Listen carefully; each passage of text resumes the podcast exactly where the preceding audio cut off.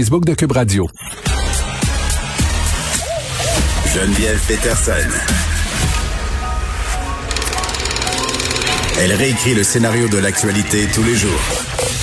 Vous écoutez Geneviève Peterson. Cube Radio. On va revenir euh, sur le vaccin entourant la COVID-19, un vaccin qui est développé par Pfizer. C'était la bonne nouvelle la semaine passée. Euh, un vaccin qui serait efficace à 90% pour prévenir les infections à la COVID-19. Ça, c'est selon euh, l'essai à grande échelle de phase 3 qui est en cours. Ça, c'est la dernière étape avant une demande d'homologation. Euh, on en a parlé aussi que c'est pas parce qu'on avait un vaccin là comme ça, que c'était demain la veille, que tout serait fini. Là. La normalité va falloir attendre un petit peu. Ça va être distribué en phase. Ça nous amène à nous poser plein de questions parce que si ça arrive en phase, qui va l'avoir en premier? Euh, comment ça va marcher? Est-ce que la distribution mondiale de cet éventuel vaccin va se faire de façon équitable? Est-ce qu'on doit s'attendre à une espèce de euh, un peu euh, diplomatique, euh, première vie, premier servi, au plus fort la poche? Vous vous rappelez là, euh, au début de la crise, lors de la première vague, c'était un peu le Far West justement pour les équipements médicaux, les masques, les, les visières. C'était comme une espèce de, de concours euh, qui va les avoir en premier, quel pays va sortir le plus d'argent. Euh, Fort est à parier que ça, ça, ça va se produire possiblement avec cette course au vaccin. On en parle avec François Audet, directeur de l'Institut d'études internationales de Montréal. Monsieur Audet, bonjour. Oui, bonjour. Bon, euh, quand on entend parler d'un éventuel vaccin comme ça, euh, la première question qui se pose, c'est comment vous, vous voyez euh, son éventuelle distribution à l'échelle mondiale? Oui, euh, ben, c'est, non seulement c'est une bonne question, mais euh, je, je, mon impression euh, à, ce stade-ci, c'est que ça va devenir évidemment l'enjeu de la prochaine année. Mm-hmm. Autant les élections américaines l'ont été ces dernières semaines, voire ces derniers mois. Euh, là, on va tomber vraiment dans ce que bon, vous appelez ça le, le, Far West. Disons-le plus poliment, ça va être la diplomatie du vaccin. Oui, c'est un vrai concept. Va, le, le, Far West? Non, la diplomatie du vaccin, c'est-à-dire il y aura, il y aura toutes sortes de tractations autour de ça. Là. Ah non, tout à fait. Et c'est déjà, et c'est déjà commencé. Donc d'une part, il faut, il faut aussi comprendre. Et là, je suis euh, moi-même euh, pas dans le milieu médical, mais il y aura plusieurs vaccins qui auront plusieurs euh, euh, modes de, de, de, de, finalement de succès ou mm-hmm. de, de, ah, de niveau de de, de, de, succès pour vaincre l'épidémie. Et ces multiples vaccins-là vont arriver par différentes compagnies, différentes étapes.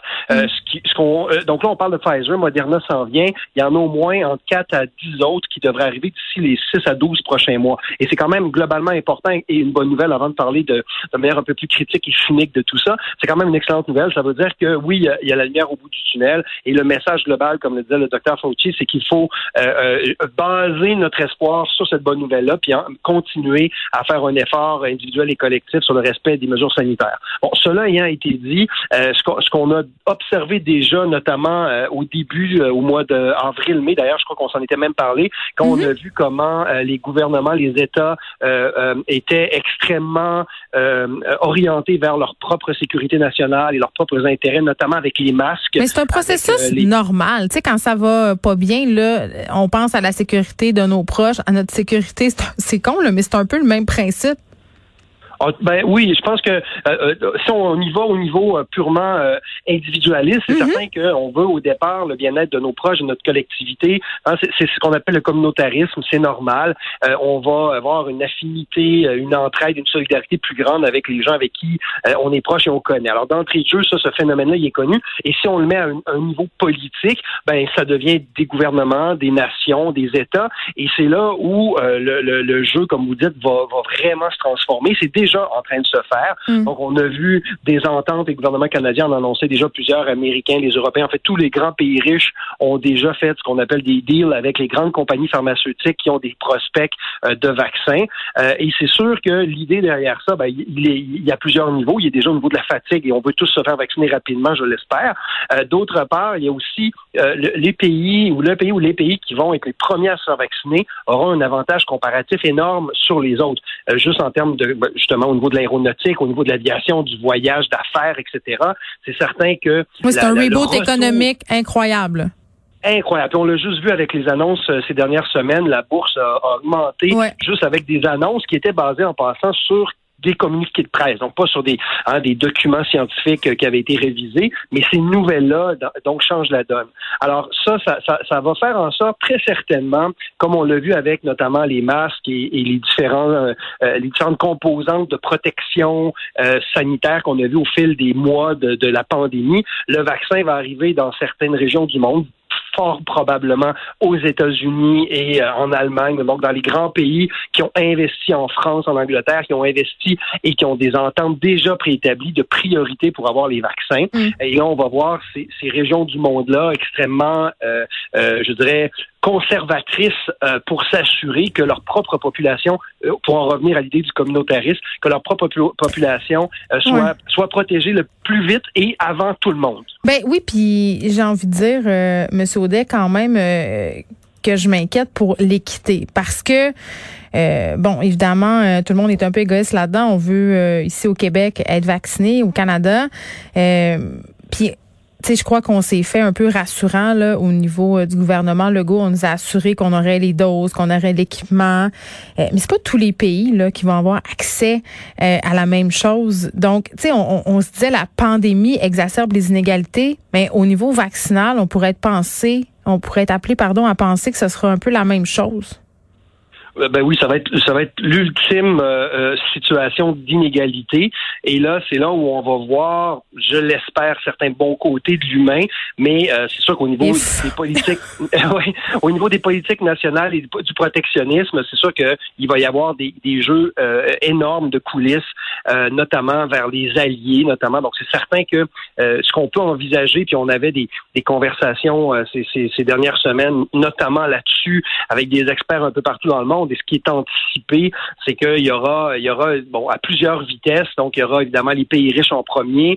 Euh, il va y avoir probablement des zones intermédiaires par la suite, entre guillemets, et vraisemblablement un autre tiers de pays qui n'auront jamais probablement ou des populations qui n'auront jamais accès à ce vaccin-là. Euh, et c'est pas c'est pas au niveau euh, de la COVID comme comme on le sait, euh, il y a un nombre incroyable de maladies et de virus qui qui se promènent sur la planète et pour mm. lesquels nous on s'est fait vacciner en bas âge, il n'y a plus de problème dans nos sociétés. Alors que si vous voyagez un peu partout dans des que ce soit en Afrique, en Asie ou en Amérique, certains pays d'Amérique latine, il y, a, y, a, encore évidemment beaucoup de mortalité infantile, que ce soit la fièvre jaune, la malaria. Bon, écoutez, on, on les nommera pas. Alors ça va devenir le coronavirus, donc la COVID-19, va devenir une maladie de plus qui va être, je dirais, euh, entre guillemets, tiers-mondisée, donc qui va être euh, ultimement va diviser le monde une fois de plus, malheureusement, et c'est ce qui est anticipé. Espérons, et là je fais un, point rapide sur l'enjeu d'éthique que vous avez mentionné, qui est fondamental, justement qu'il y aura une coopération scientifique et qu'on va comprendre que tant et aussi longtemps que le virus à, des niveaux élevés va continuer dans l'écosystème humain, les frontières, les nations, les couleurs, les, les croyances changeront rien. On va toujours avoir une certaine menace d'une mutation, d'une mutation éventuelle et du fait qu'il faut éventuellement protéger toute la population mondiale pour pouvoir, après ça, voyager, faire des affaires et vivre en, guillemets avec une certaine, une certaine normalité. Bon, au Canada, on discute euh, de qui aura accès au vaccin en premier. Puis ce qu'on nous dit, puis je le crois, là, on va vacciner en premier les gens les plus vulnérables, euh, les gens aussi, les travailleurs de la santé. Ça, c'est une évidence. Là. Euh, mais mettons, ici, c'est une chose. Mettons que tu es dans un pays où il y a des, des tensions raciales. Euh, ça peut être basé sur autre chose que la santé publique. Tu sais, je pense à la Chine entre autres. Tu sais, mettons, il y a des populations là-bas qui sont super ostracisées. Tu sais, je pense euh, aux, Ouïghours notamment. Là, eux autres, euh, je pense pas que ça va aller vite, là, leur accès au vaccin. Ben non, effectivement, il y a, c'est pas. Euh, le, je pense que la COVID, va, on va l'observer, puis ça va être probablement plus médiatisé, mais c'est déjà des, des contextes qui existent dans d'autres sociétés. Et, je vous dirais, euh, pour reprendre un débat qui est proche de chez nous, mm. quand on regarde euh, le, le, traitement et la nature des services qu'on offre, notamment aux communautés autochtones, j'ose ben espérer que c'est que ça sera considéré et moi, je suis un, je suis un, je suis un, internationaliste. Je ne veux pas rentrer dans les enjeux domestiques, mais c'est la même, c'est les mêmes structures sociales de, hein, de, de, de de, de, asymétriques, sociopolitiques, etc., qui soient au Canada ou ailleurs, c'est pareil. Alors, bon, vous parlez de la Chine avec les Ouïghours, mais avant de pointer les Chinois, euh, je crois que la, regardons chez nous. Regardons chez nous, effectivement. Et comme vous le dites, euh, euh, que ce soit avec, évidemment, les personnes vulnérables, les personnes âgées, évidemment, le personnel de la santé rapidement. Mm. Et ça sera aussi avec les personnes vulnérables. Et les personnes vulnérables dans les communautés autochtones au Québec et au Canada, il y en a énormément. Et il faut qu'ils soient eux aussi Oui, il va falloir euh, déterminer, c'est ça, là, c'est quoi cette vulnérabilité-là? Parce que je parlais euh, à des gens euh, qui travaillent dans des organismes qui viennent en aide aux personnes euh, qui sont sans abri à Montréal.